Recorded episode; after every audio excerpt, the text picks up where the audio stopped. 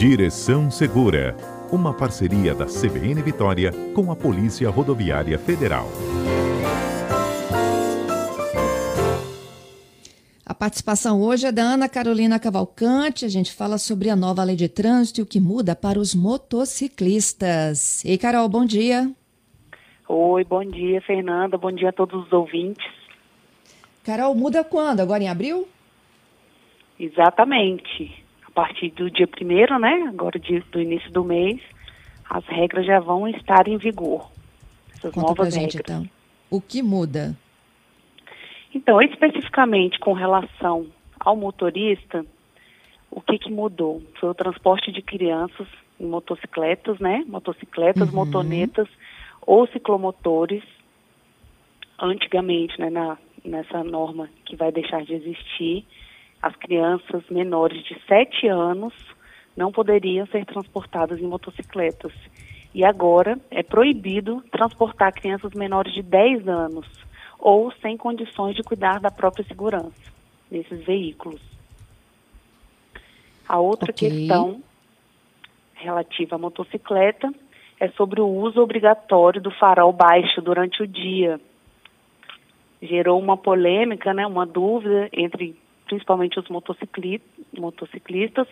A antiga norma dizia que um motociclista, independente do local, independente de ser em rodovia, mesmo dentro das cidades, o uso do farol baixo, tanto de dia como de noite, é obrigatório para as motocicletas, os motonetas e os ciclomotores. E a regra, a nova regra permanece assim. O que, que mudou foi a penalidade para quem não cumprir essa regra. A partir da entrada em vigor dessa nova lei, né, a infração pelo descumprimento, ou seja, se o motorista não deixar o farol baixo aceso durante o dia e também à noite, né, que aí já seria o farol alto, a infração vai ser de natureza média. Na lei anterior, no artigo 244 do, do CTB, a infração era gravíssima. Então, ela teve um abrandamento, ela ficou menos rigorosa nesse caso. Pois é, é, é, a mesma regra que vale para o carro do, do, do, farol aceso, que agora é só em, em rodovias né, duplas? Então, para os veículos, alterou. O que, que é, aliás, não alterou. Continua que o motorista ele tem que usar o farol, a luz baixa, né? A utilização durante o dia, à, à noite, uhum. durante o dia em túneis, sobre chuva, neblina ou cerração, ou em rodovias nas rodovias okay. federais, rodovias estaduais, é obrigatório a, a, os, faróis, os faróis baixos estarem acesos. Entendido. Então, aí essa é polêmica porque eles não querem ligar o farol, é isso?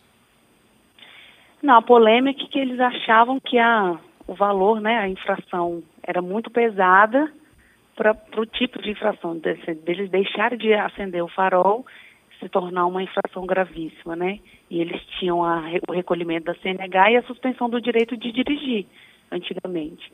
E agora mudou para uma infração média.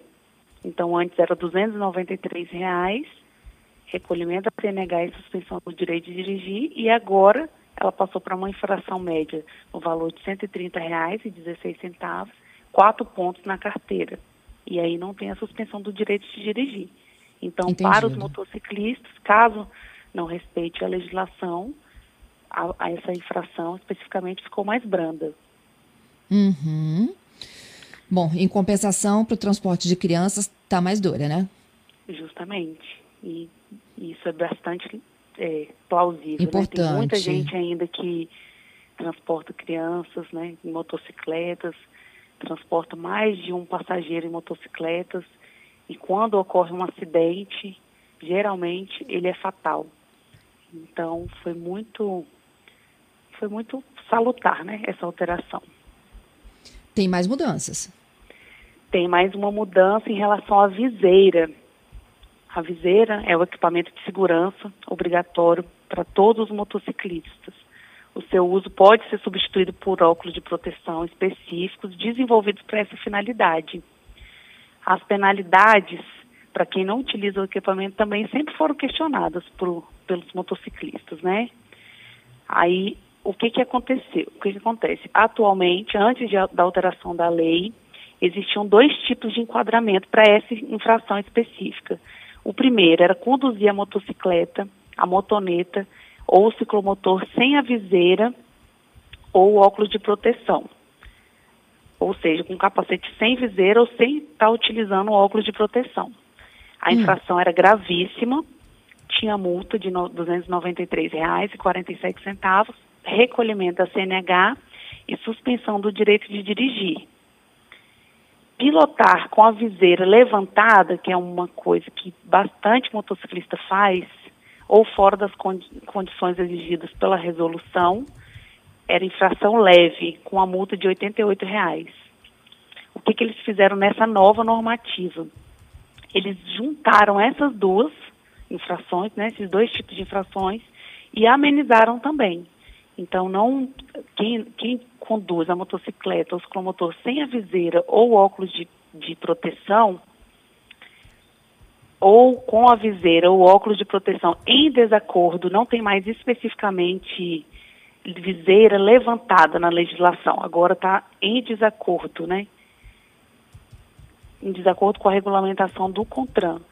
Para tudo isso, agora ficou infração média, multa no valor de R$ 130,16 e retenção do veículo para regularização. Se equipamento então, de segurança aqui era usar, leve, né? justamente, aqui era leve, que era andar com a viseira levantada ou fora das condições. Ela passou para média, né? Ela ficou um pouco mais grave, um pouco pior, e a que era gravíssima e que tinha inclusive a suspensão do direito de dirigir, agora ficou média também, deu uma amenizada. O Carol, isso tudo é para aumentar a segurança, né? Reduzir o impacto do acidente, porque todo motociclista, quando se envolve em acidente, ele é o lado mais frágil. Justamente. Quando não tem pedestre, claro, né? Assim, envolvido. É. Justamente. Quando o motociclista se envolve no acidente, se a gente for comparar com qualquer outro tipo de veículo, ele sempre é o mais lesado, lesionado. E na maioria das vezes, o óbito, ali a morte, né, é uma consequência disso. Bom, gente, essas são algumas das mudanças, né, envolvendo só motociclistas. Hoje a gente falando só sobre motociclistas e que entram em vigor já no primeiro dia de abril. Carol, vou contar com tua gentileza aqui para tirar uma dúvida de ouvinte. O William já tinha nos mandado aqui uma dúvida sobre motoristas de aplicativo, né? É, sobre o uso de cadeirinha, o assento de elevação. É, tem vezes ele diz até que cancelam a corrida por ele ficar na dúvida se ela é obrigatória ou não a presença. A gente pode ajudá-lo? Podemos, com certeza. Vamos tirar a dúvida do William.